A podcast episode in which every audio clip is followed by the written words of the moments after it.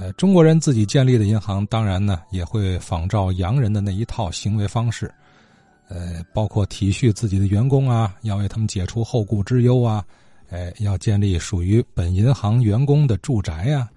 这几天啊，热议的贵州路金钟里，正是一九二六年左右啊，天津中国银行建的。呃，咱们年轻的听友陈硕那天给他给我啊看了他的这个身份证，这还是地址还是金钟里呢？哎，我说我说你住那儿，那你给聊聊金钟里啊？陈硕说：“我可不行，我亲历的都是拆了重建的金钟里了。”哎，我父亲倒还可以说说。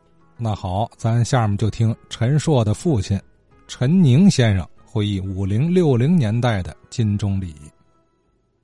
最近在节目里听到很多听众老师在讲金钟里的一些事情，同时呢，三金文化公众号里边也有关于中国银行和金钟里的一些推送内容。呃，我也想说一下我自己的一些回忆。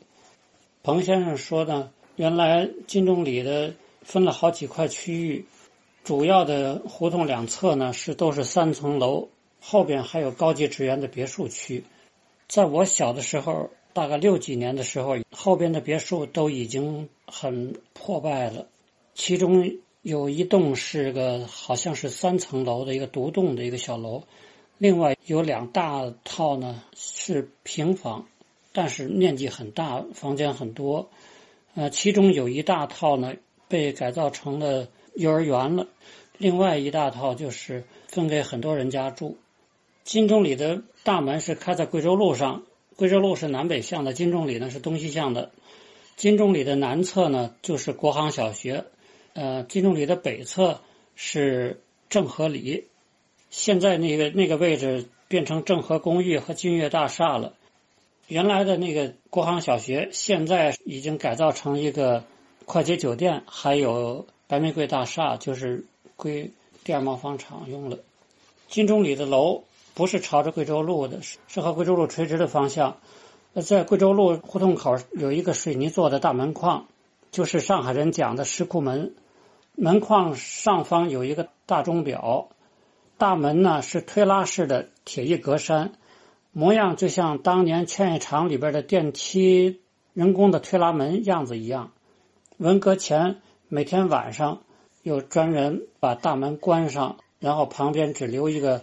只能走人和自行车的一个小门，第二天早上再再开大门。在胡同口还有门房以及汽车库。当然了，在六几年的时候，汽车库早就废掉了，门房和车库成为看门李大爷一家的住房了。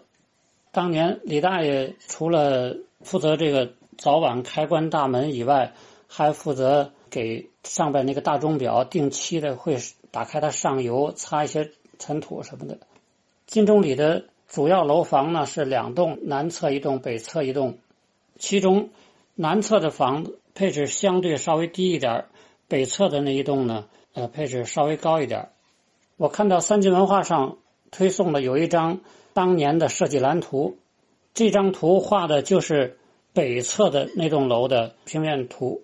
这张图呢是画了两个楼层，很明显，这张图是英国式的设计。它把我们说的一层，它叫做地面层，叫 ground floor；把我们的二层呢，它叫做 first floor，就是它把我们的二层叫一层。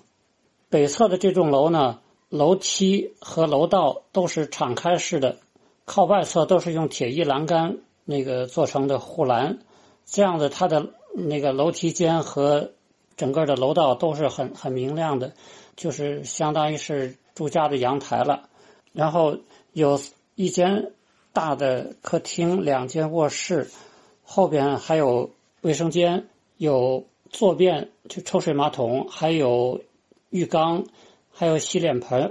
呃，在当年已经算是比较高规格的配置了。它还配置有一间厨房和一间叫下房，给一些厨师住或者是放东西用的。呃，其中这间下房和厨房呢，跟主房间之间是个错层设计，就是它会比正常的那个房间呢，呃，矮个五六栋楼梯。还有一个能看出来是英国设计的，就是每一栋楼呢都有两组楼梯，靠南边一组是比较宽敞的，就刚才我说的是铁艺阳台露着的那种通风的楼梯。在靠楼的北侧还有另外一组比较窄、比较小的，呃，是用墙围在里边的一一组楼梯。那组楼梯呢，直接通到厨房。如果以前那个烧煤呀，包括倒垃圾什么的，都是走那个后边的那个窄的楼梯，然后平常回家呃都是走前面的那个明亮的大楼梯。金钟里的门牌号北侧的这栋楼呢。是二四六八号，每一个门进去呢是三层楼，原设计呢应该是有六家人住的，但是到六几年的时候，基本上都是三间房子，大部分都是两家人合着住，呃，就是厨房、厕所都是公用的了。还有就是整个楼房里都配有暖气，半地下室呢是锅炉房，它的所有的电灯的灯口啊、开关啊都是黄铜做的。房间里的那个照明的电灯是挂在房顶上的，伸下来的一个吊灯一样的。但是这个灯呢，只是一个玻璃灯罩，呃，装一个电灯泡。它的那个电线比较长，然后呢，它装置了一套滑轮，还有一个配重的一个坨。这个电灯呢，就可以把它放的高一些，整个屋子都是亮的；也可以把它拉得很低，拉到靠近桌子上当一个台灯来用。当时这个设计好像别的地方的房子好像没有这样子的。然后我再继续讲一下旁边的金钟小学。在我上学的时候，六几年的时候呢，这个学校已经改名叫贵州路小学了。沿着贵州路呢，是一排平房的教室。学校里边还有一栋两两层楼的一个楼房。我上学的时候，这个楼房已经不许人进去了，说是变成危楼了。还有一组教室，实际上就是金钟里的南侧楼的五号门的一部分。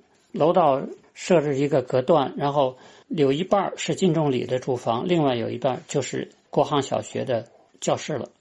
嗯，我是六四年上的贵州路小学，到六六年开始呢，文化革命了，同时呢，这个学校也就从贵州路搬到了小成都道上，改名叫成都道小学了。这块地皮就整个划归到旁边的一个人力贸方厂，就是后来的第二贸方厂。金钟里的住户呢，呃，都是中国银行的职工。我们这些孩子们父母都是在银行工作的，当然后来有一些父母又调离到别的地方去了，但是当年都是中国银行的职工。最早的国航小学应该都是银行子弟，所以。到我上学的时候，尽管不再只招收银行子弟了，但是还仍然有一些同学可能是受哥哥姐姐和父母的影响，还从比较远的银行宿舍到国航小学来上学。我有好几个同学就是住在电台道上的那个银行宿舍和大理道的济南里的。我能想起来的大概就这些。呃，希望其他的听友给予批评指正和补充。呃，我记得去年吧，陈硕的奶奶啊，祖母在节目当中啊，参与我们节目啊，谈到过广东中学的记忆，是吧？哎，这是陈硕的父亲回忆儿时的金钟里和金钟小学，咱这是祖孙三代啊，同上话说天津卫，也是一段美谈呢。呃，陈先生刚描绘的特别细致，是吧？虽然咱没见过这处。老式联排别墅公寓，呃，但是也能在脑海中啊有个轮廓了。其实还可以帮助您呃建立这个呃感官印象，就是在三金文化公众号上，哎，陈硕呢也提供了金钟里的老照片哎，如果您也熟悉这个里弄啊，这个金钟里有什么点滴补充，希望您来电聊聊啊。我的电话幺六六零二六七五三三一。